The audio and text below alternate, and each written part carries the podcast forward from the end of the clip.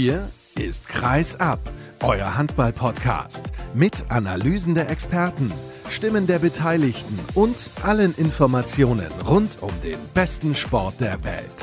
Mit eurem Gastgeber Sascha Staat.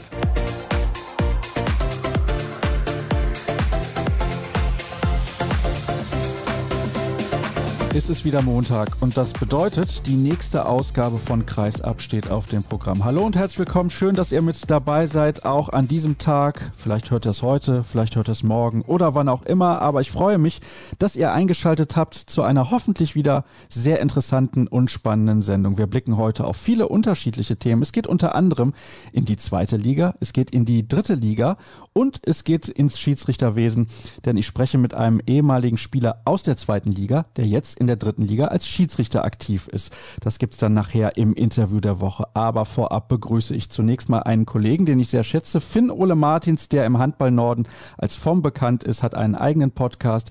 Beim NDR ist er, bei Sport Deutschland TV, überall. FOM, wo bist du denn nicht? Hallo erstmal, gute Frage, wo bin ich denn nicht? Ich freue mich erstmal bei Kreisab sein zu dürfen. Da bin ich jetzt auf jeden Fall. Ja, das ist sehr gut. Da freue ich mich auch drüber. Wir werden ausführlich über die zweite Liga sprechen, aber wir sprechen auch über den THW Kiel, denn da kennst du dich auch ganz gut aus. Das passt. Das ist ein richtiger Zufall, denn vorher hatte ich nicht geplant, über den THW zu sprechen. Die Saisonvorschau ist ja noch nicht so lange her. Von daher sind wir da eigentlich noch bestens im Bilde, aber dieses Ergebnis in Wetzlar, das war so spektakulär, das können wir nicht außen vor lassen, das ist ganz klar. Es war eine der fünf höchsten Niederlagen des THW in der Bundesliga in den letzten 20 Jahren. So nicht zu erwarten gewesen, sind wir ehrlich. Auf gar keinen Fall. Also man weiß natürlich, augenzwinkernd auch, dass Wetzlar für den THW immer ein sehr schweres Pflaster ist. Habe vor der Saison auch mit Alexander Feld gesprochen von Wetzlar, der auch gesagt hat, zu Hause gleich zu Beginn Flensburg und Kiel stellt man sie vom Spielplan manchmal auch anders her, aber gegen die Großen sehen wir immer ganz gut aus, hat er da schon gelacht. Und jetzt haben sie ja gegen Flensburg wirklich eine gute Leistung gezeigt und ja, jetzt kam natürlich vieles zusammen. Der THW hat natürlich auch, Philipp Jich hat gesagt, eine katastrophale Leistung gezeigt. Das muss man dazu sagen. Aber Wetzlar hat sie auch wirklich förmlich überrannt. Das stimmt natürlich. Du hast jetzt gerade schon angesprochen, dass Wetzlar eigentlich gegen den THW immer relativ gut aussieht. Das ist definitiv so. Die haben ja in der vergangenen Saison in Kiel gewonnen. Warst du zufällig damals bei dem Spiel? Leider nein. Auch da habe ich nur die Highlights dann gesehen. Da habe ich mich geärgert, weil solche spektakulären Spiele zeichnet ja diese Liga auch aus. Das ist absolut so und das war definitiv am Samstag auch der Fall. Lass uns ein bisschen konkreter darauf eingehen. Warum hat denn der THW deiner Meinung nach dieses Spiel verloren und warum hat Philipp Jicher das hinterher als unterirdische Leistung bezeichnet? Zunächst einmal haben sie den Start völlig verschlafen. Gab ja auch früh den verworfenen sieben Meter etc. Aber das sind natürlich alles so kleine Dinge. Den Start, den müssen wir wirklich mal ansprechen, finde ich, weil das zieht sich ja jetzt so langsam auch durch die letzten Spiele. In Celje lagen sie relativ schnell 0 zu 5 zurück oder war es gar 0 zu 6? Ich glaube 0 zu 5. Dann jetzt in der Bundesliga zuletzt auch relativ schnell zurückgelegen. Dann haben sie es natürlich noch zu Hause umgedreht. Aber jetzt in Wetzlar haben sie ja gar kein Land gesehen. Das hatte, finde ich, auch vor allem mit Till Klimke zu tun, weil der hatte 15 Paraden und eine Quote, ich muss es gerade nochmal nachschauen, von 40,5 Prozent. Eine Wahnsinnsquote gegen den THW Kiel. Und da waren auch einige Freie mit dabei. Allerdings, was mir sehr gut gefallen hat, ich weiß nicht, ob dir das auch aufgefallen ist, der Mittelblock von Wetzlar hat sehr gut gearbeitet, hatte Patrick Wiencheck und Henrik Pekler auch fantastisch im Griff. Und das sind zwei der besten Kreisläufer der Welt. Aber dahinter dann Klimke, der wusste immer ungefähr, wo könnten die Rückraumschützen hinwerfen. Und da war dann relativ viel Verzweiflung zu spüren im Kieler Rückraum. Hattest du auch den Eindruck? Ja, und das hat sich auch vor allem durch viele technische Fehler bemerkbar gemacht, die ich so gar nicht vom THW kenne. Also mir ist ja aufgefallen, dass Miha Sarabetz da die eine oder andere Aktion hatte. Ein Spieler, der normalerweise sehr ballsicher ist. Da gab es ja dann so eine Diskussion, mögliche rote Karte oder nicht, wobei ich das dann doch ein bisschen zu hart gefunden hätte. Und ich glaube, das Regelwerk gibt das auch nicht her. Aber das war definitiv nicht das Spiel von Sarabetz, auch von anderen Spielern im Rückraum nicht. Auch Steffen Weinhold, da ist mir irgendwie so der Eindruck hängen geblieben, dass der immer viel geackert hat. Aber ich habe auch in letzter Zeit, und damit meine ich jetzt nicht nur diese Saison, sondern auch die letzte und davor, den Eindruck, bei ihm ist so Luft raus, ja, vielleicht passt die Formulierung nicht. Vielleicht findest du eine bessere. Ja, ist schon, schon hart, Luft raus zu sagen. Ich weiß aber, was du subjektiv meinst. Weinhold hat immer mehr öfter zu kämpfen, sage ich mal so. Aber ich finde, man kann es nicht nur an einer Person ausmachen. Mir hat Weinhold zum Beispiel jetzt in einigen Spielen auch sehr gut gefallen wieder. Muss ich sagen, wir können eigentlich alle Spieler der kompletten Mannschaft durchgehen. Alle haben gegen Wetzlar nicht die Leistung gebracht. Das zeigt sich allein auch schon an den Toren. Eckberg in den letzten Wochen top, ist ja mit elf Toren gestartet, dann nochmal neun. Jetzt wirft er in Anführungsstrichen nur fünf. Reinkind kam da noch ran mit vier, aber ansonsten haben sie alle. Weinhold hat eingeworfen, Wienzek hat eingeworfen, Zarabetz hat eingeworfen, Landin hat nur einen geworfen. Das ist zu wenig. Kannst du die Kritik der Fans dann nachvollziehen, die relativ schnell dabei sind zu sagen, wow, Jicha überschätzt als Trainer, Quenstedt nicht THW-tauglich, falsche Kaderplanung, was soll das alles? Völliger Blödsinn. Völliger Blödsinn. Also wir kennen das natürlich, der THW Kiel und sein Umfeld. Das polarisiert sehr, sehr schnell. Wir können das, wenn wir das auf anderem Niveau mal sehen, mit Bayern München vergleichen, weil es sportlich gleichzustellen ist, was Bayern München im Fußball schafft, ist der THW Kiel im Handball. Aber hat natürlich nochmal eine komplett andere mediale Landschaft und bei weitem nicht die große Reichweite des FC Bayern, aber unabhängig davon ein ähnlich emotional aufgeladenes Umfeld und da kannst du wirklich eine ganze Saison lang überragend jetzt spielen und könntest auch theoretisch, glaube ich, jedes Spiel gewinnen und dann verlierst du in der kommenden Saison zwei Spiele, dann ist da die Kritik schon wieder ganz groß. Wir haben eine große Pause gehabt. Du hast einen fantastischen Kader, der mit Sander Sargosen nochmal verstärkt wird. Der THW Kiel hat in der letzten Saison fantastisch gespielt, ist für mich zu Recht deutscher Meister geworden, weil ich glaube, sie wären am Ende auch, hätte es keinen Abbruch gegeben, deutscher Meister geworden. Sie hätten auch die Champions League, sage ich, gewonnen. Jetzt lehne ich mich vielleicht weit aus dem Fenster, aber ist natürlich nicht ganz von der Hand zu weisen. Jetzt ist diese große Pause. Philipp Hiecher hat zuvor eine tolle Arbeit geleistet, hat als Trainer super reingefunden.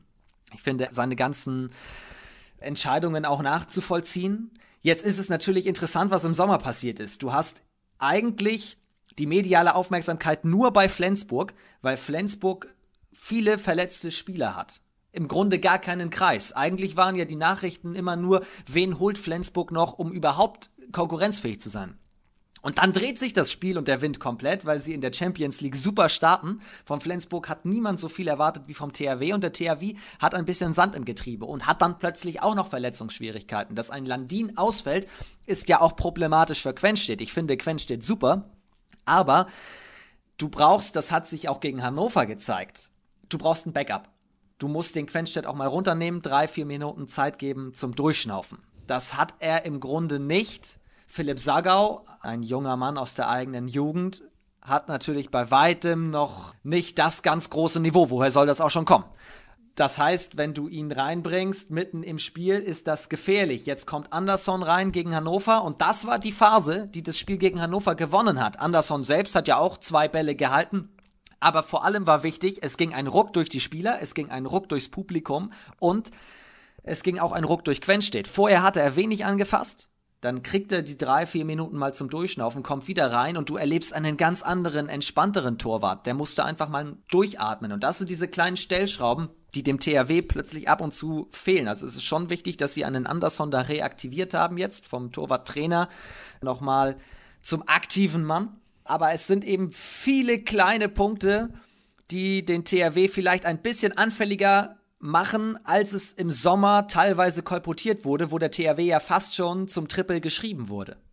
Ja, also so schnell ist es dann natürlich auch nicht möglich, die kompletten Titel abzuräumen. Ich bin mir relativ sicher, dass sich das alles wieder einrenken wird. Also aktuell, du hast die Verletzten jetzt angesprochen. Niklas Landin ist natürlich nicht irgendwer, ist der Welthandballer des Jahres 2019 und der sehr wahrscheinlich beste Torhüter der Welt momentan. Sander Sargosen ist ein unfassbar guter Spieler, der fällt aus.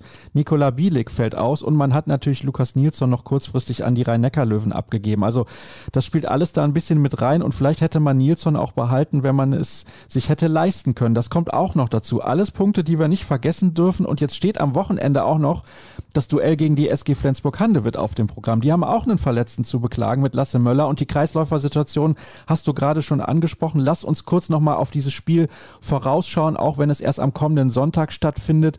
Das ist schon ein Schlüsselspiel jetzt relativ früh in der Saison. Also wenn der THW da verlieren sollte, vier Minuspunkte so früh in der Spielzeit, wäre ordentlich. Das haben wir aber vor zwei Wochen auch schon gesagt. Da haben sie zu Hause gegen Nantes in der Champions League deutlich auf die Mütze gekommen. Wobei wir auch immer noch mal sagen müssen, Nantes in der Champions League, wo ja die Kritik erstmals laut wurde, weil es die erste ganz herbe Niederlage war, Nantes ist jetzt auch kein international unbeschriebenes Blatt, sage ich mal.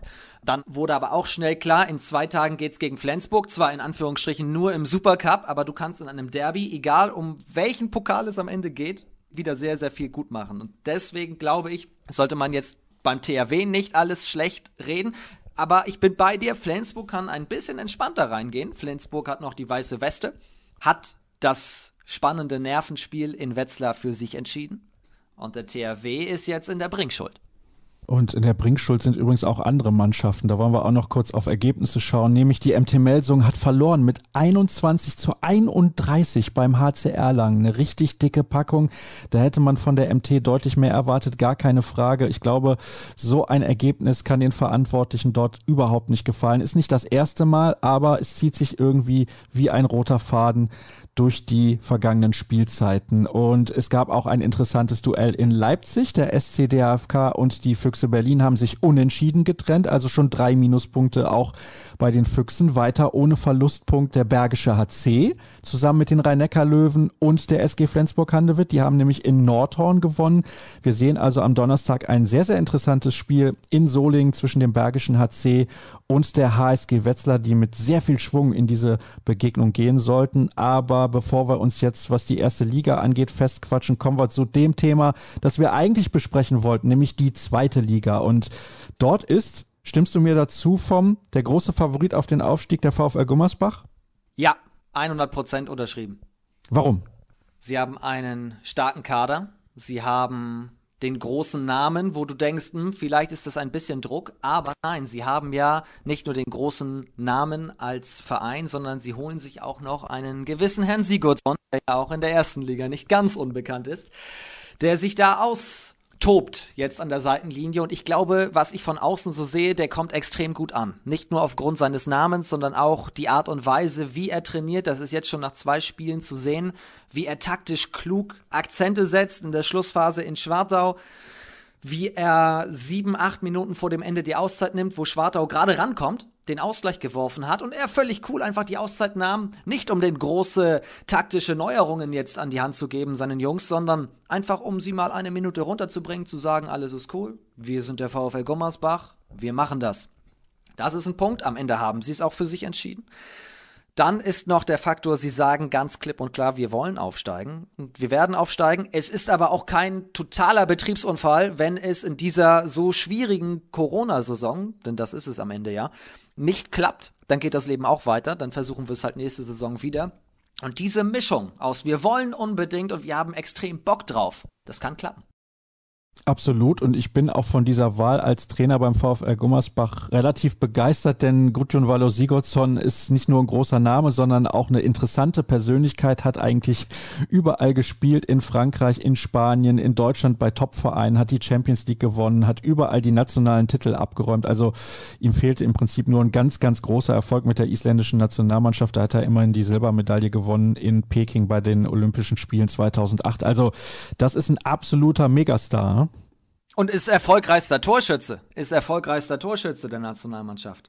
Das kommt auch noch dazu. Also er hält relativ viele Rekorde, ist ja auch lange mit dabei gewesen. Scheint diesen Sprung aber ähnlich gut zu schaffen wie Philipp Biecher. Zumindest ist das der Eindruck, den man aus Gummersbach auch vermittelt bekommt. Da habe ich zuletzt relativ lange zusammengesessen mit Tim Schneider für den neuen Podcast des VfL Gummersbach und der hat auch gesagt, der wirkt so, als wäre er schon ewig dabei als Trainer. Und ich glaube, das ist auch sehr, sehr wichtig. Er hat auch so eine natürliche Autorität. Die Spieler, insbesondere die vielen Jungen, die der VfL Gummersbach im Kader hat, die glauben, glauben ihm natürlich auch sofort alles. Das ist sicherlich auch ein ganz, ganz großer Vorteil.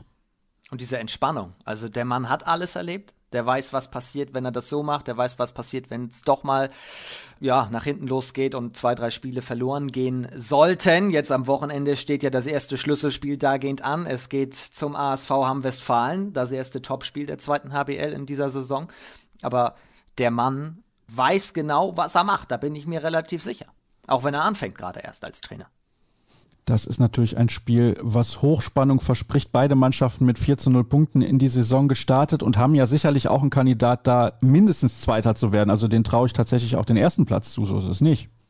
Nö, da bin ich auch bei dir. Ich meine, wir sind ganz am Anfang, das ist dann das dritte Spiel, das hat im Grunde für die Tabelle relativ wenig Aussagekraft, aber die Mannschaft, die gewinnt, die hat natürlich dann schon mal den großen Schub. Ich erinnere mich, letzte Saison war es natürlich deutlich später, das erste Spiel, das war 30. Dezember, genau, kurz vor Silvester in der Westfalenhalle in Dortmund. Da hat Hamm Gummersbach ganz schön die Grenzen aufgezeigt. Da hat Felix Storbeck im Tor von Hamm Gummersbach ganz schön die Grenzen aufgezeigt.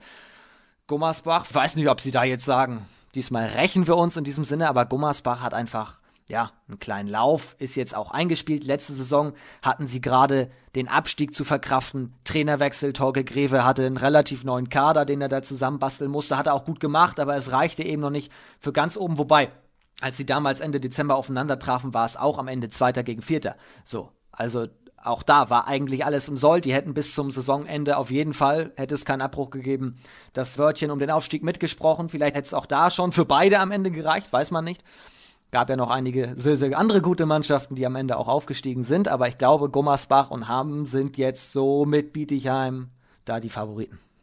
Das sind also die drei Mannschaften, wo du denkst, die werden die ersten beiden Plätze unter sich ausmachen oder hast du vielleicht noch zwei, drei andere Clubs für mich, wo du sagst, ja, pass mal auf, also die sollte man im Auge behalten. Ich sehe zum Beispiel den TUS N Lübecke gar nicht so schlecht. Die haben sich immerhin mit Leoš Petrowski verstärkt, Kreisläufer, der vom Bergischen HC kommt und das ist so eine Mannschaft, die ist so, ja, wie sagt man das, so ein Dark Horse, so ein Außenseiter, den keiner so richtig auf der Rechnung hat. Ein Dark Horse, sehr schön gesagt, ja. Ich möchte da die Hamburger noch dazu nehmen. Werden Sie in Hamburg jetzt sagen, Vom, was erzählst du da jetzt? Hamburg hat in der letzten Saison sich eingespielt. Also, das ist auch, wenn du es sagen willst, ein Dark Horse. Hamburg und Lübeck sind Geheimfavoriten. Beide natürlich jetzt erst ein Spiel. Hamburg gegen Konstanz gestern gewonnen, hat eine Halbzeit gebraucht, dann haben sie sich eingegroovt, hatten natürlich jetzt auch erst drei Tage Training nach ihrer zweiwöchigen Quarantäne. Tussan Lübecker hast du angesprochen hat einen starken Kader, hat auch erst ein Spiel. Am ersten Spieltag hätten sie ja beide gegeneinander gespielt. Das wurde dann abgesagt, wird im Dezember nachgeholt. Das sind zwei Mannschaften, die wir auf der Rechnung haben müssen. Aber wenn du alle auch fragst, der Großteil der Kapitäne der zweiten HBL hat auf dem Media Day der HBL gesagt, Gummersbach macht es und Hamm und Bietigheim wurden da auch genannt.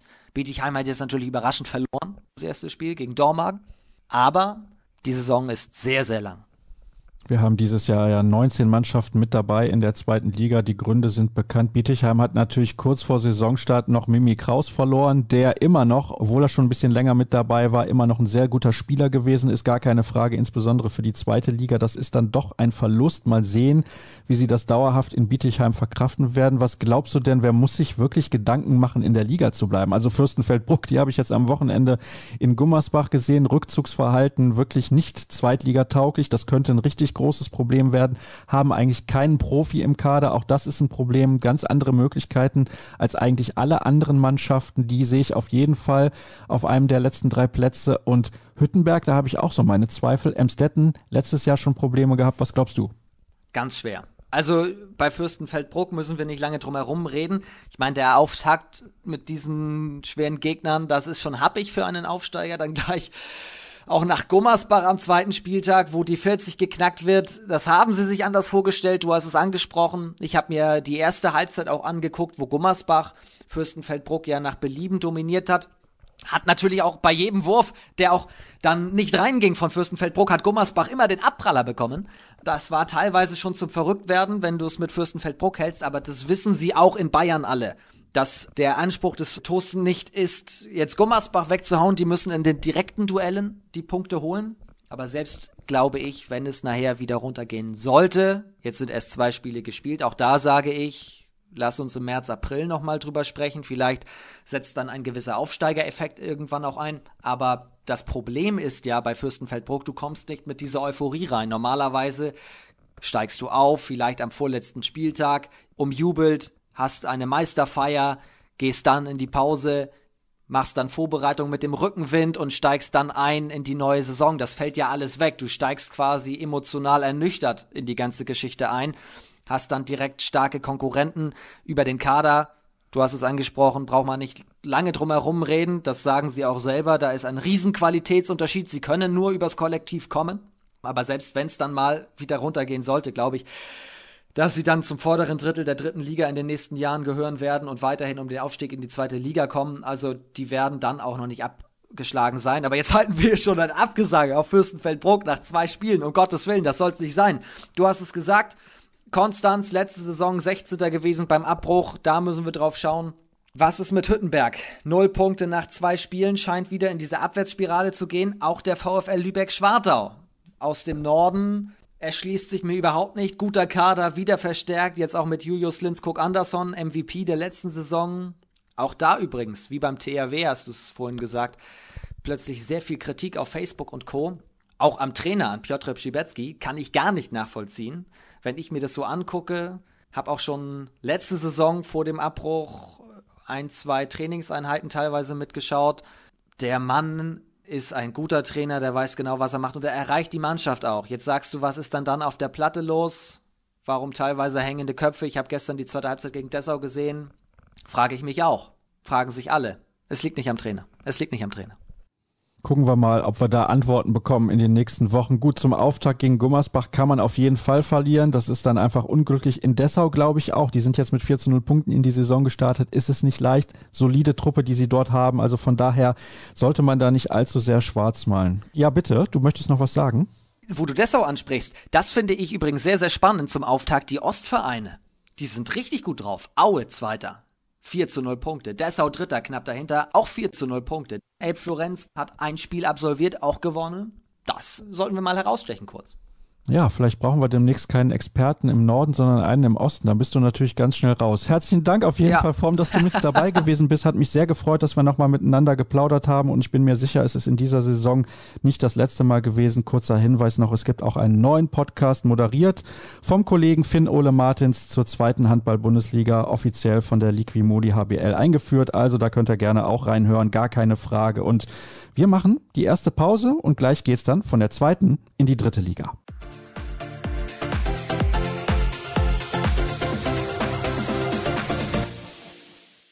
Wir haben uns eben ja schon sozusagen runtergearbeitet in der Sendung von der ersten Liga in die zweite und jetzt geht es in die dritte aus einem ganz speziellen Grund. Alle Vereine der dritten Liga haben sich dazu entschieden, in dieser Saison einen Livestream ins Leben zu rufen.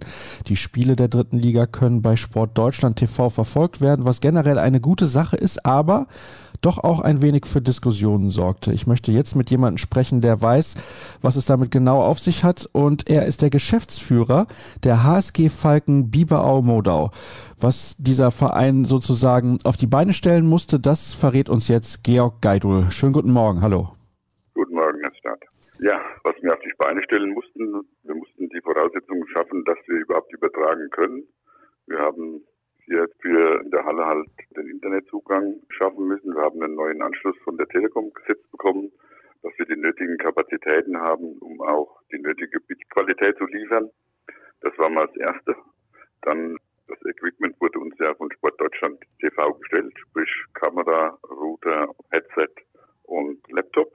Das bekommen die Drittligisten zur Verfügung gestellt, falls sie es nicht haben. Wir hatten das nicht, das muss man dann sich von denen schicken lassen. Das hat bis jetzt auch geklappt. Und dann ist es den Vereinen freigestellt, das Spiel zu kommentieren oder auch ohne Ton zu übertragen. Aber wir haben uns jetzt dazu entschlossen, einen Kommentator einzusetzen und das hat auch im ersten Spiel ganz gut geklappt. Das hört sich generell ja nicht schlecht an. Sie mussten aber bestimmt auch einige Kosten auf sich nehmen, beispielsweise für die Internetleitung, weil die kriegt man nicht umsonst. Ja, wir haben eine Kreishalle und das Foyer ist der Stadt und der Telefonanschluss läuft hier über die Stadt Großbiberau, die unterstützt uns da und wir sind da ein bisschen außen vor und wir dürfen den Anschluss kostenfrei nutzen. Also haben wir da auch wieder ein bisschen Glück gehabt. Wie das in anderen Hallen ist, ist unterschiedlich, wird unterschiedlich gehandhabt. Kann sein, aber die Kosten sind ja hier relativ gering. Das beläuft sich so auf 30 Euro im Monat. Also das ist nicht jetzt der Riesenfaktor. Das stimmt natürlich, das sollte jeder Verein in der Lage sein zu zahlen, auch in den aktuellen Zeiten.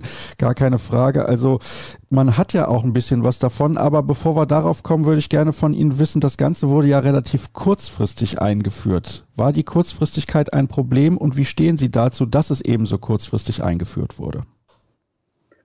Kurzfristigkeit war schon ein Problem, gerade auch in Corona-Zeiten. Der Kontakt oder die Kommunikation zwischen Sport Deutschland TV, mit dem DHB, mit dem Klassenleiter und den Vereinen, das ging alles relativ, musste relativ zügig gehen. Dass es hier Probleme gibt, sieht man ja, dass Sport Deutschland nicht für alle Vereine das Equipment hat. Es war ja so einig so vereinbart, dass jeder Verein sein eigenes Equipment hat und das dann auch behalten kann. Aber aufgrund der Werk und der Zeit war dies leider nicht möglich und die Vereine müssen jetzt noch nach Übertragung das an den nächsten Verein weiterschicken. Das sehe ich so ein bisschen das Problem, dass man hier noch einen gewissen Aufwand hat, aber hoffe, dass jetzt im Laufe der Zeit das Material auch verfügbar ist. Gab es große Diskussionen innerhalb der dritten Liga, was diese Kurzfristigkeit angeht? Gab es Vereine, haben Sie das mitbekommen, die gesagt haben, um Gottes Willen, ja, warum macht ihr das jetzt aus dem Nichts? Ja, wir hatten ja eine, so eine Live-Konferenz geschaltet mit allen Vereinen. Das ist natürlich, wenn man 72 Vereine an der Leitung hat, das ist schon ein Riesenproblem. Es gab drei, vier Vereine, die hier moniert haben, A über die Kurzfristigkeit und B über die Bindung. Es gibt ja auch Vereine, die mit eigenen Anstalten oder mit eigenen Vermarktern Verträge haben und das war halt alles im Vorab nicht geklärt und hier gibt es Sicherheit bei zwei, drei Vereinen Probleme, die halt hier vertraglich gebunden waren und jetzt nicht übertragen werden oder können. Das überrascht mich ja tatsächlich, dass es da Vereine gibt, die in so einer Situation stecken. Wie bewerten Sie das, auch wenn Sie selbst nicht betroffen sind? Ja, das sind meistens größere Vereine oder in größeren Städten, denen es bereits regionale Anbieter gibt. Und jeder hat ja in letzter Zeit versucht, sich so gut wie möglich da zu positionieren. Und hier gab es halt Verträge und die muss man halt akzeptieren, denke ich. Und wenn das so ist, dann muss man hier Lösungen finden. Und das war halt die Problematik der Zeit. Das ging halt so schnell nicht. Aber da denke ich, ist der DHB da auf dem Weg, hier Lösungen zu finden und zu schaffen. Und für den Großteil der Vereine war, war es ja okay. Wir haben jetzt eher über negative Aspekte gesprochen. Es gibt aber natürlich auch Vorteile der ganzen Sache. Das ist ja nicht von der Hand zu weisen. Warum ist das aus Ihrer Sicht gut? Ich denke mal, aus unserer Sicht ist das gut. Wir hatten letztes Jahr einen Zuschauerschnitt von fast 780 Zuschauern. Wir dürfen glücklicherweise in unsere relativ kleine Halle laut dem hessischen Gesetz 250 Zuschauer reinlassen. Aber uns fehlt da doch eine Menge an Potenzial. Und hiermit können wir unseren, sagen wir, unseren Fans, unseren Sponsoren eine Plattform bieten, auf der sich unsere Spiele angucken können. Der Handball bleibt nach außen präsent. Ich glaube, auch der Zugriff war relativ gut oder die Resonanz, die wir hatten über unser Spiel, war relativ positiv und wir können uns da profihaft und professionell nach außen präsentieren. Ich denke, das ist der heutigen Zeit ganz wichtig, um auch nötigen Mittel zu akquirieren, um Handball spielen zu können. Sie haben jetzt gerade die Zuschauerzahlen schon angesprochen. Ich habe gelesen, ich weiß es aber nicht ganz genau, das können Sie mir aber jetzt erklären, es kommen Kosten auf die Leute zu, wenn sie das Spiel live sehen wollen. Ist das korrekt? Ja, pro Stream müssen 4,50 Euro an Sport Deutschland TV gezahlt werden. Da hatten wir keinen Einfluss darauf. Das wurde zwischen dem DHB und Sport Deutschland TV so vereinbart. Ob jetzt 4,50, 5 Euro, 3 Euro, also auf jeden Fall müsste was gezahlt werden und man einigte sich da auf 4,50 Euro, um die Kosten da wohl zu deckeln. Es ist wohl so, andere Spiele sind frei, erste Liga, zweite Liga, aber um die dritte Liga hier zeigen zu können, denke ich, es ist okay. Die normalen Eintrittspreise in der Liga liegen zwischen 7 und 12 Euro und hier kann man ein Spiel für 4,50 Euro auch live gucken. Ich denke, wir müssen damit leben, aber ich denke, es ist okay, völlig im Rahmen. Also es ist definitiv kein hoher Preis, gar keine Frage. Wenn ich jetzt aber einen Vergleich ziehe, beispielsweise zur zweiten Liga, wo jedes Spiel kostenlos angeboten wird, dann sage ich als Konsument, hui, 4,50 Euro für die dritte Liga. Wenn ich jetzt kein Fan irgendeiner Mannschaft bin, sondern ich möchte am Wochenende mal ein Spiel gucken, das ist schon ordentlich. Können Sie das nachvollziehen? Ja, ich kann es teilweise nachvollziehen. Bei der ersten und zweiten Liga ist es halt so, dass das übertragen wird. Für die dritte Liga musste man auch die Möglichkeiten schaffen. Man musste erst jemand finden, der das überhaupt anbietet. Und da gab es wohl niemand, der das kostenlos macht. Und deshalb sind da die Kosten entstanden. Ich denke, der zweite Liga freiguckt, das ist der normale Konsument. Bei uns, denke ich mal, sind das die Fans, die ja nicht das Spiel gucken wollen, weil die Hallen die Kapazitäten nicht haben und dann das Spiel halt auf dem Livestream gucken und den in Anführungsstrichen sind die Kosten auch egal. Wie sieht es eigentlich aus mit einer möglichen Gewinnausschüttung? Auch da habe ich ein bisschen was gelesen, aber Sie sind natürlich besser im Bilde. Ich bin besser im Bilde. Ja, die Gewinnausschüttung ist also sehr gering. Viel verdienen kann man damit nicht. Wenn die Vereine professionell arbeiten und die Unterbrechungen, also sprich Auszeiten, Halbzeiten und vor und nach dem Spiel mit Sponsoren belegen können oder Sponsoren haben, die hier die Möglichkeiten nutzen zu werden, dann kann man hier noch Kapital draus schlagen. Aber aus den Zuschauer, also, reinen Zuschauereinnahmen, da muss ganz, ganz viel passieren, dass wir da noch einen Zuschlag bekommen. Die Vereine haben vorne einen, Grundbetrag bekommen. Jeder Verein, der mitmacht, einen Grundsockel und das Equipment frei. Und dann muss ein gewisser Betrag eingespielt werden über die ganze Saison. Wird dieser Betrag erreicht, wird die Mehrsumme dann unter den teilnehmenden Vereinen aufgeteilt. Ich kann Ihnen auch sagen, der Betrag, der eingespielt werden muss, ist relativ hoch. Und was dann darüber ist, das wird ja dann auch durch 72 geteilt. Also reich werden kann man dabei nicht. Sie haben aber gerade schon angedeutet, wenn Sie beispielsweise die Auszeiten oder die Halbzeit mit Werbespots belegen, dann bleibt das Geld bei Ihnen. Habe ich richtig verstanden? Das Geld bleibt bei uns. Die Werbeeinnahmen stehen den Vereinen in vollem Umfang zur Verfügung. Wie läuft das da bei Ihnen? Hatten Sie schon die Gelegenheit, da Sponsoren zu akquirieren oder ist vielleicht ein Sponsor sogar auf Sie zugekommen und hat gesagt, passen Sie mal auf, das ist eine interessante Sache für uns, das würden wir gerne machen? Nee, A war das für uns ziemlich kurzfristig. Wir mussten erst mal gucken, dass wir einen Kommentator finden. Der macht das sehr gut. Der hat schon einen Co-Kommentator gesucht. Da kommentieren dann Ex-Trainer, Bundesligaspieler, Ex-Spieler von uns werden als Co-Kommentatoren eingeladen. Da hat er sich darum gekümmert. Aber wir hatten leider jetzt die letzten Zeit viel mehr mit Corona zu tun als mit Werbeeinnahmen. Uns hat es ja leider erwischt in großem Umfang. Und deshalb hat man dann noch, muss ich zu meiner Schande gestehen, noch keine Zeit hier, uns um Sponsoren fürs Streaming zu kümmern. Na, da muss man natürlich auch ehrlich zugeben, dass die Vereine gerade andere Sorgen haben, als einen Sponsor zu finden für einen Livestream. Das kann ich durchaus nachvollziehen. Insgesamt scheint das ja eine runde Sache zu sein. Also natürlich die Kurzfristigkeit ist ein Problem und dass man erstmal eine Internetleitung brauchte, das ist auch überall in Deutschland nicht unbedingt so gegeben. Also wenn jetzt nächste Saison Mannschaften aus der vierten Liga aufsteigen, da bin ich mal sehr gespannt, wie das dann mit der Infrastruktur funktionieren kann. Aber gut, irgendwann musste man es einführen, meiner Meinung nach. Deswegen ist es nicht schlecht. Trotzdem, Kurzfristigkeit bleibt ein Problem. Und und man braucht natürlich auch Leute, die das umsetzen. Sie hatten vielleicht jetzt sogar ein bisschen Glück, was den Kommentator angeht und da muss ja jemand auch noch eine Kamera bedienen. Wie sieht das bei Ihnen aus? Zur Kamerabedienung haben wir auch jemanden gefunden, das macht bei uns die A-Jugend, die machen das im Wechsel. Und die Jungs, die sind ja heute mit Handy und Kamera so fit, die haben das relativ gut gemacht. Also sie waren da gut im Bilde und das hat dadurch gut geklappt. Ich denke auch, dass da in jedem Verein jemand ist, der so eine Kamera bedienen kann. Also ich sehe eher das Problem nicht beim Kameramann, weil wir mussten ja eh die Spiele die ganze Zeit schon filmen, um die da auf Sportlounge einzustellen. Und jetzt wird halt über, über Sport Deutschland TV gefilmt. Also das sehe ich nicht so als Problem. Ich sehe eher das Problem, dass man qualifiziertes Personal so als Kommentator findet. Das wird eher so eher das Problem sein aber da halt die Zeit alle Mittel. Ich glaube, man findet da Lösungen und Wege und ich denke, dass diese Einführung des Streams gut war. Ich bleibe auch dabei, das habe ich ja an anderer Stelle auch schon gesagt, 4,50 Euro wie ich eben erwähnte, vielleicht einen Tacken zu viel. Da muss man sich eventuell mal Gedanken machen, dass die Vereine auch am Ende der Saison ein bisschen was davon haben, also ein bisschen mehr als diesen Sockelbetrag. Ich danke Ihnen recht herzlich. Das war ein interessanter Einblick in eine Thematik, die, wie ich finde, einfach hier mal besprochen werden musste. Und wir machen die letzte Pause in der heutigen Ausgabe und dann gibt's gleich noch das Interview der Woche.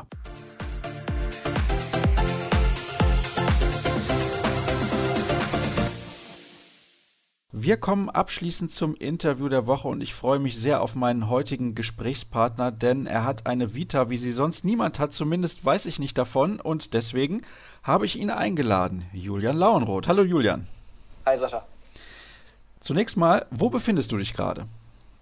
Ich sitze tatsächlich gerade auf der Rettungswache bei der Arbeit. Ich arbeite neben meinem Studium noch als Rettungsassistent und bin gerade im Dienst. Und du hast gerade gesagt, nebenbei, also neben dem Studium, was studierst du?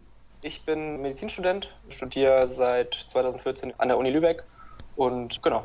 Jetzt werden sich viele wahrscheinlich fragen, warum hat er Julian denn überhaupt eingeladen? Vielleicht kannst du einfach mal kurz auf deinen sportlichen Werdegang zurückschauen, denn du bist ehemaliger Zweitligaspieler.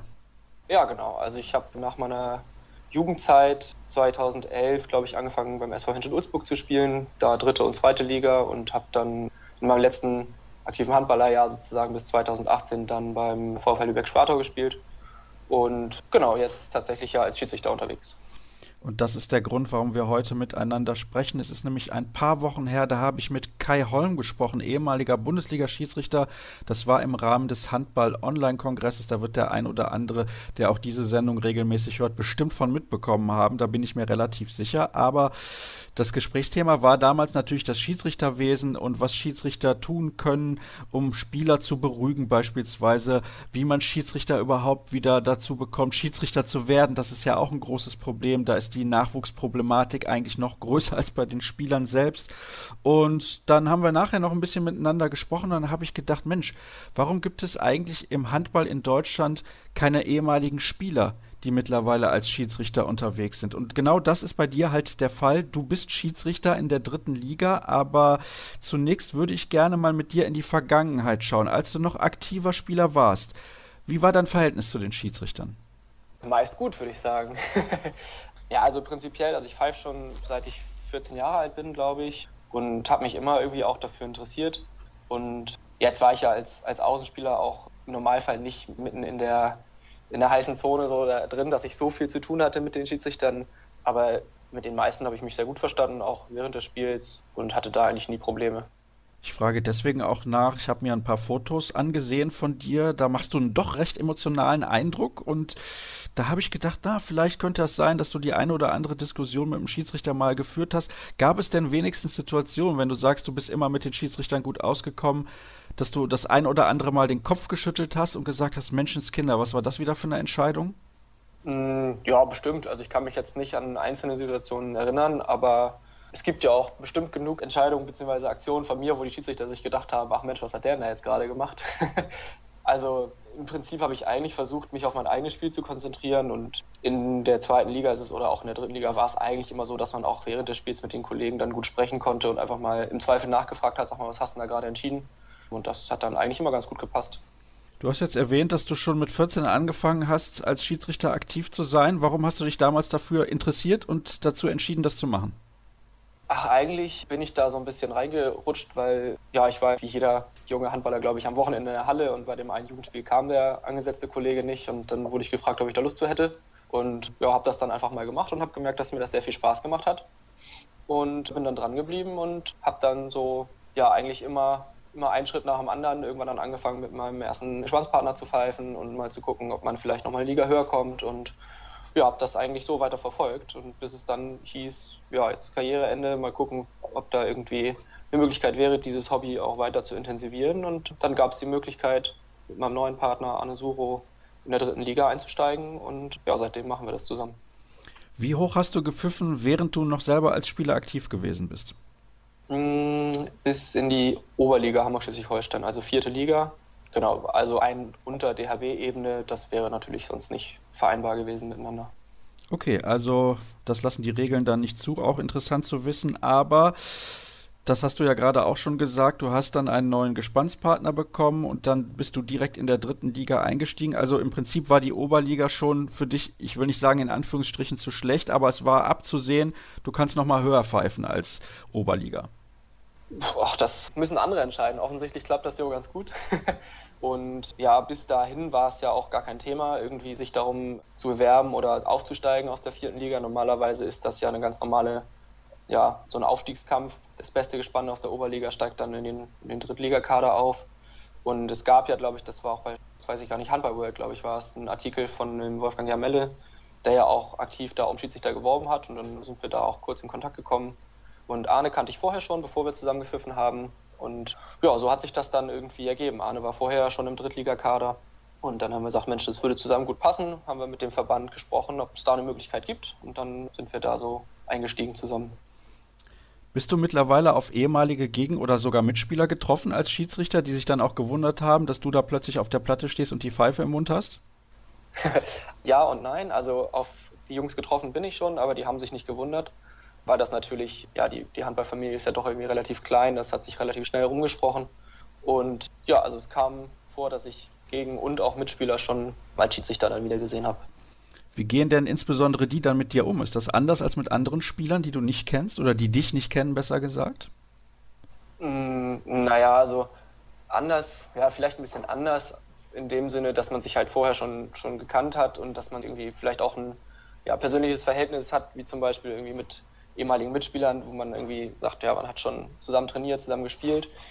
Im Spiel selber ist es dann aber, glaube ich, egal. Also man kennt ja auch seine Gegenspieler als, als Spieler selbst sozusagen. Es ist ja im Handball oft so, dass man vor dem Spiel, nach dem Spiel irgendwie dicke ist und dann für 60 Minuten wird das alles ausgeblendet, da wird dann Handball gespielt und dann ist wieder alles so wie vorher. Und genauso ist es, glaube ich, bei mir auch. Natürlich hat man dann vielleicht ein bisschen intensiveren Austausch auch nach Spielen nochmal, weil man eben persönliche Kontakte, ob das jetzt eine WhatsApp-Nachricht, Telefonnummern sind. Aber das finde ich gar nicht schlecht. Also, dass man auch irgendwie noch einen direkten Draht zu den Jungs hat, dass man irgendwie auch nochmal direktes Feedback kriegt und nicht irgendwie über zwei Ecken, auch Mensch, der fand ich aber doof oder das hat er nicht verstanden. Aber ich glaube, für das Spiel selber macht es keinen großen Unterschied. Sind die respektvoller im Umgang mit dir als beispielsweise mit deinem Kollegen? Das würde ich nicht sagen tendenziell würde ich sogar sagen, dass sie ein bisschen direkter zu mir sind, weil sie eben wissen, wie ich, wie ich bin, wie ich ticke auch so ein bisschen. Aber das ist, ja, vom Respekt her ist das wie immer eigentlich. Also die Jungs sind uns gegenüber respektvoll, wir sind den Mannschaften gegenüber und versuchen respektvoll zu sein und dass es im Eifer des Gefechts natürlich, wie in jedem Sport und auch im Handball, halt die eine oder andere Situation gibt, wo man sagt, so jetzt fahre ich mal wieder runter und das machen wir nachher nochmal entspannt, wenn wir Zeit haben ist ganz klar, aber das gab jetzt für mich persönlich auch noch keine einzige Szene, wo ich sage, Mensch, jetzt, das war jetzt unter der Gürtellinie oder so geht das nicht. Ist es denn so, dass du das Gefühl hast, du bist mindestens genauso kommunikativ wie jeder andere Schiedsrichter in der Liga? Weil ich kann mir gut vorstellen, und deswegen spreche ich das an, dass du als ehemaliger Spieler anders als Schiedsrichter agierst, als das deine Kollegen tun. Sprich, mehr mit Spielern zu kommunizieren, weil du eben weißt, Spieler schätzen das sehr. Ja, also ich versuche das natürlich so zu machen, wie ich das als, als Spieler gut gefunden hätte. Es gibt natürlich auch irgendwo einen Grad, wo man sich als Spieler denkt, okay, jetzt, jetzt redet er mir zu viel und das ist irgendwie jetzt nervig, jetzt möchte ich mich auf mein Spiel konzentrieren. Wie das jetzt im Vergleich zu Kollegen ist, kann ich nicht einschätzen. Das habe ich tatsächlich auch noch nie irgendwie nachgefragt. Da ist aber, glaube ich, sowieso jedes Schiedsrichter gespannt und jeder Schiedsrichter für sich auch ein bisschen anders. Jeder hat da seinen, seinen Weg, wo er sich am wohlsten fühlt und wo er glaubt, dass das irgendwie am besten klappt oder wo er auch vielleicht die besten Erfahrungen gemacht hat. Und es gibt ja auch verschiedene Spielertypen. Also es gibt auch im Spiel den einen Spieler, der sagt, ich möchte ein bisschen mehr kommunizieren, dann gibt es den anderen, der sagt, ich möchte das gar nicht, ich möchte nur mein eigenes Ding machen. Und ich versuche das so zu machen, wie ich das als Spieler gut gefunden hätte. Aber wie das dann ankommt, das müssen dann die, die Jungs entscheiden. Hast du für dich persönlich den Eindruck, das ist natürlich schwer einzuschätzen, weil du den Vergleich nicht hast, dass es dir massiv hilft, so hochklassig gespielt zu haben? Mm, mittlerweile, also am Anfang dachte ich das schon. Es hat aber Vor- und Nachteile, weil es manchmal gar nicht so einfach ist, aus dieser Denke als Spieler rauszukommen. In einer gewissen Phase oder gewissen Situation muss man eben rein als Schiedsrichter entscheiden. Da geht es halt nicht, wenn man sagt, ach Mensch, da ist er ein bisschen selber schuld, hätte er den Ball mal rübergespielt, dann hätte er keinen auf die Schnauze gekriegt. Das funktioniert halt nicht. So, man muss irgendwie in der Rolle als Schiedsrichter dann eben auch Situationen als Schiedsrichter bewerten. Das ist mir am Anfang noch ein bisschen schwerer gefallen, da ist mir das hin und wieder mal, sag ich, ja, pff, selber schuld, musste halt das anders lösen, hätte auch funktioniert. Es gibt natürlich aber auch Situationen, ja, wo man genau weiß, okay, das habe ich vielleicht früher selber schon mal so gemacht oder man kennt die Kniffe und Tricks so ein bisschen. Aber ich glaube, der größte Vorteil ist dann tatsächlich im Umgang mit den, mit den Spielern, auch in, in hitzigen Situationen, weil man selber einfach ganz genau weiß, wie sich die Jungs fühlen und was da auch teilweise ja für Druck von außen auf die Mannschaften und Trainer dann kommen. Ich glaube, das ist einer der, der größten Vorteile. Als Spieler fragt man sich ja auch manchmal, boah, diese Regel, muss die denn unbedingt sein oder ist die sinnvoll? Siehst du das jetzt als Schiedsrichter komplett anders? Es ist ja nicht meine Aufgabe. also meine Aufgabe als Schiedsrichter ist ja, die Regeln so wie sie sind, umzusetzen und zu gucken, dass die eingehalten werden. Und ich glaube, es wäre auch nicht gut, wenn jetzt jeder Schiedsrichter anfängt, darüber nachzudenken, ob er Regeln gut oder schlecht findet. Dann fangen wir ja irgendwie an, alle das so ein bisschen so auszulegen, wie wir das gut finden würden. Es gibt eben die Regeln so, wie sie sind und wir versuchen das im Sinne des Spiels so einzuhalten oder einhalten zu lassen, dass das beste Spiel dabei rauskommt. Es gibt natürlich immer so ein bisschen Grauzonen oder Ermessensspielraum, sage ich mal, wo man als Schiedsrichter auch so ein bisschen die Freiheit hat, das Spiel so ein bisschen zu lenken. Aber jetzt groß zu hinterfragen, ob ich Regeln gut oder schlecht finde, habe ich noch nicht gemacht, muss ich sagen. Und als Schiedsrichter hat man natürlich so ein bisschen anderes Verständnis dafür in einigen Situationen, warum jetzt genau die Entscheidung die richtige ist, auch wenn sie irgendwie komisch aussieht. Aber Regeln hinterfragen werde ich, glaube ich, nicht, sondern ja, versuchen, das Spiel so attraktiv wie möglich und so für alle so, so gut wie möglich irgendwie zu leiten. Ich hatte es eingangs gesagt, der Grund, warum wir miteinander sprechen, war so mein Gedankengang, Mensch, warum gibt es nicht mehr ehemalige Spieler, die als Schiedsrichter aktiv sind? Hast du eine Erklärung dafür? Mm, tja, also zum einen kann ich mir sehr gut vorstellen, dass gerade Profispieler nach der aktiven Karriere auch einfach erstmal in gewisser Weise satt irgendwie vom Handball sind. Also es ist ja auch, wenn man sich jetzt die Spielpläne aus der ersten und zweiten Liga anguckt, einfach eine richtig große Belastung und nicht selten ist es ja leider auch so, dass man dann mit irgendwelchen Wehwehchen, Verletzungen dann aus einer Karriere rausgeht. Und vielleicht auch, weil dann irgendwie die Motivation fehlt, nochmal neu zu sagen, okay, ich mache den Schein nochmal aktiv, weil es ja nicht so ist, dass man irgendwie so einen Freifahrtschein kriegt als, als Profispieler. Man muss den Schein ja aktiv nochmal machen, man muss irgendwie in gewisser Weise sich ja auch in den verschiedenen Kadern dann beweisen. Das könnte eine, Möglichkeit sein, warum das so ist, aber ich kann das jedem, der irgendwie da mit dem Gedanken spielt, das zu machen, nur empfehlen, das auf jeden Fall auszuprobieren. Für mich macht das unglaublich viel Spaß, auch die andere Seite zu sehen, auch mit den Schiedsrichterkollegen jetzt enger in Kontakt zu kommen und zu sein. Und vor allem ja so auch eine Möglichkeit zu haben, relativ dicht am, am professionellen Handball dran zu bleiben, ohne jeden Tag in der Halle stehen zu müssen, was ja für viele dann in dem Berufsleben auch nicht mehr möglich ist. Wäre es aus deiner Sicht wünschenswert, beziehungsweise vielleicht eine Hilfe, mehr ehemalige Spieler zu Schiedsrichtern zu machen, beziehungsweise sie ins Schiedsrichterwesen zu locken, wenn sie eben diesen Freifahrtschein bekommen? In Anführungsstrichen natürlich nicht einen kompletten, um Gottes Willen, aber dass es ihnen vielleicht ein bisschen einfacher gemacht wird? Gute Frage. Weiß ich nicht. Auf der einen Seite habe ich ja auch in gewisser Weise davon irgendwie am Anfang profitiert, dass ich nicht über den, den regelhaften Aufsteigermodus sozusagen aus der vierten Liga aufgestiegen bin, sondern einen, einen Platz in der dritten Liga mit Arne bekommen habe, im Anschlusskader vor zwei Jahren, glaube ich. Auf der anderen Seite ist der, der Drittligakader sehr breit von den Schiedsrichtern und da sind sehr gute Jungs drin, die sich das auch alle irgendwie hart erarbeitet und wohl verdient haben, da drin zu sein. Das zu rechtfertigen, zu sagen, so jetzt nehmen wir irgendwie so und so viele Profis und packen die damit in den Kader, ist irgendwie, glaube ich, relativ schwierig, irgendwie ja auch für die anderen Schiedsrichter, die ja auch vielleicht ihr Leben lang nichts anderes gemacht haben, als sich darauf vorzubereiten und sich zu verbessern und aufzusteigen, glaube ich, schwierig irgendwie darzustellen. Und gut, also das ist zum Glück nicht meine Entscheidung, wie man das am besten macht. Ich glaube tatsächlich für den Handball kann es ein Gewinn sein, wenn mehr Spieler auch zu Schiedsrichtern werden und auch Lust haben, höherklassig zu pfeifen.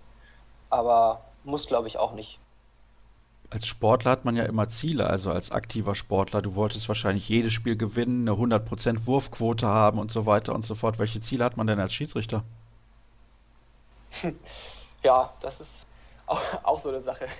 jedes Spiel gewinnen können wir jetzt nicht mehr als Schiedsrichter oder jedenfalls nicht auf der Anzeigetafel. Es ist natürlich so, dass wenn wir mit einem guten Gefühl aus dem Spiel rausgehen und haben das Gefühl, dass wir das Spiel gut geleitet haben, dass jeder mit uns zufrieden ist, dass du nicht 100% richtige Entscheidung triffst, ist, glaube ich, auch klar. Das verlangt, glaube ich, auch keiner.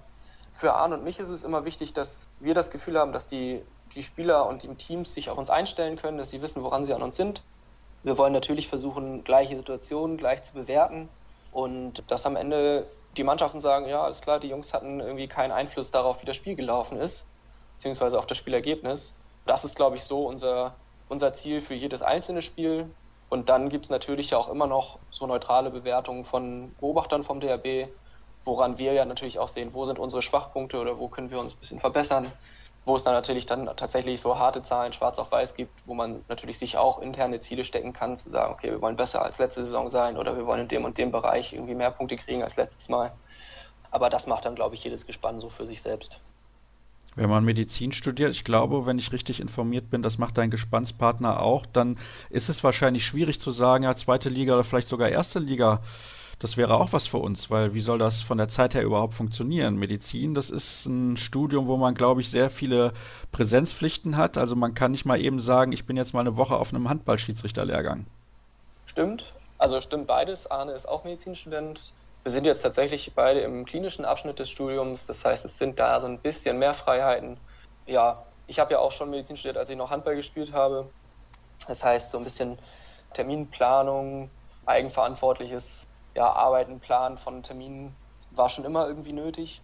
Wir haben da zum Glück, glaube ich, beide relativ viel Glück mit unseren Professoren. Wir können eigentlich mit jedem darüber sprechen, dass so und so, wie sieht es aus, gibt es eine Möglichkeit, ob man irgendwie Termine verlegen kann Und ja, man dann jetzt nochmal, ob das für die zweite Liga oder für die erste Liga, das sei jetzt mal dahingestellt, möglich wäre, das würde man dann, wenn es soweit wäre, mit den entsprechenden Menschen besprechen. Zum einen mit, dem, mit den Studiengangsverantwortlichen, zum anderen natürlich mit den Verantwortlichen im, im DRB. Auf der anderen Seite, wenn man irgendwie an etwas richtig viel Spaß hat und irgendwie, glaube ich, auch so ein bisschen dafür brennt, dann gibt es normalerweise Mittel und Wege zu sagen, okay, ich kann das vereinbaren. Wäre das nicht so, müsste man sich, glaube ich, auch überlegen, in welchem Bereich man irgendwie Schiedsrichter sein möchte. Für uns beide, wir haben das, glaube ich, so ganz gut organisiert, dass wir das sehr gut irgendwie hinkriegen, beides zusammen, sowohl mit der Uni als auch in unserem Privatleben. Wir haben ja beide noch Freundinnen zu Hause, die da irgendwie auch mitziehen müssen. Das glücklicherweise auch großartig machen. Hier mal einen kleinen Gruß an die zwei. Und ja, deshalb glaube ich, kriegen wir das so ganz gut hin. Haben sich eigentlich schon ehemalige Mit- oder auch Gegenspieler bei dir erkundigt, wie das Ganze so abläuft, weil sie selber irgendwie den Eindruck haben, ja, ich möchte das auch gerne machen, weil der Julian macht das auch und dann kann ich das vielleicht auch? Nee, tatsächlich noch nicht. Also natürlich spricht man mal so über Erfahrungen, aber so richtig aktiv, wie das jetzt läuft und was man machen müsste, da hat mich noch keiner drauf angesprochen. Vielleicht ist das ja auch ein Zeichen. Oder male ich jetzt zu sehr schwarz? Wobei es ja im deutschen Handball definitiv nicht von der Hand zu weisen ist, dass wir Probleme haben, neue Schiedsrichter zu gewinnen. Stimmt. Auf der anderen Seite denkt man, glaube ich, als Handballspieler, wenn man aktiv in einer Karriere ist, nicht, nicht direkt daran, okay, ich würde jetzt gerne Schiedsrichter werden, sondern wenn man in dem Bereich als als Spieler aktiv ist und eine aktive Karriere hat, dann konzentriert man sich erstmal da drauf. Und ich glaube, wenn man dann sagt, okay, jetzt reicht's für mich oder ich schaffe das aus beruflichen Gründen oder warum auch immer nicht mehr, dann würde ich sagen, denkt man darüber nach, was macht man denn eigentlich? Und dann könnte man auch davon ausgehen, glaube ich, dass die Leute sich irgendwie informieren. Aber dann habe ich ja weniger Kontakt mit denen. Also ich habe ja immer nur Kontakt mit den Jungs, wenn sie gerade irgendwie in der Halle sind und sich auf ein Spiel vorbereiten insgesamt finde ich, ist das eigentlich etwas, wo man sich daran orientieren kann, als ehemaliger Spieler zu sagen, komm, ich probier's mal. Und das muss ja nicht immer dann wie bei dir die dritte Liga sein. Vierte, fünfte, sechste Liga. Überall werden Schiedsrichter gebraucht und es das heißt so oft, wir vermissen dann den Handball, wenn die Spieler aufgehört haben. Ja, das wäre doch eine Chance, nochmal in den Handball zurückzukommen und dem Handball auch was zu geben und dementsprechend einfach mal informieren, wie man als Schiedsrichter einsteigen kann und vielleicht macht sich der DHB in den nächsten Jahren ja auch Gedanken. Wenn vielleicht mal ein Erstligaspieler kommt und irgendwann sagt, hör mal, ich würde gerne als Schiedsrichter aktiv werden, was kann man denn da tun? Dass es nicht ganz so schwierig ist und nicht ganz so zeitaufwendig. Wie gesagt, kein Freifahrtschein, aber eine Unterstützung, um den Weg etwas zu beschleunigen. Julian, was mich sehr freut, ist, dass es im Hintergrund bislang nicht richtig laut geworden ist, weil, wie gesagt, du sitzt ja auf der Wache, deswegen ruhiger Arbeitstag bislang, hoffentlich dann auch den Rest des Tages. Ja, hoffen wir natürlich auch. Das ist das Schöne am Rettungsdienst, man weiß nie, was passiert, aber bisher, toi, toi, toi, ist es ruhig geblieben. Es ist ein bisschen wie beim Sport. Herzlichen Dank, dass du mir zur Verfügung gestanden hast. Das war ein sehr interessantes und aufschlussreiches Gespräch und ich kann nur noch mal wiederholen liebe Handballer, der ein oder andere mag ja zuhören. Vielleicht, wenn er nicht mehr spielt, wird er irgendwann mal pfeifen. Der Nachwuchs und die Basis, sie können es auf jeden Fall gebrauchen. Das war's mit Kreisab für diese Woche. Alle weiteren Informationen bekommt ihr wie immer auf unseren sozialen Kanälen bei facebook.com slash kreisab, bei Twitter at kreisab.de sowie bei Instagram unter dem Hashtag und Accountnamen kreisab und natürlich hören wir uns in der kommenden Woche wieder. Macht's gut und bis dann. Tschüss.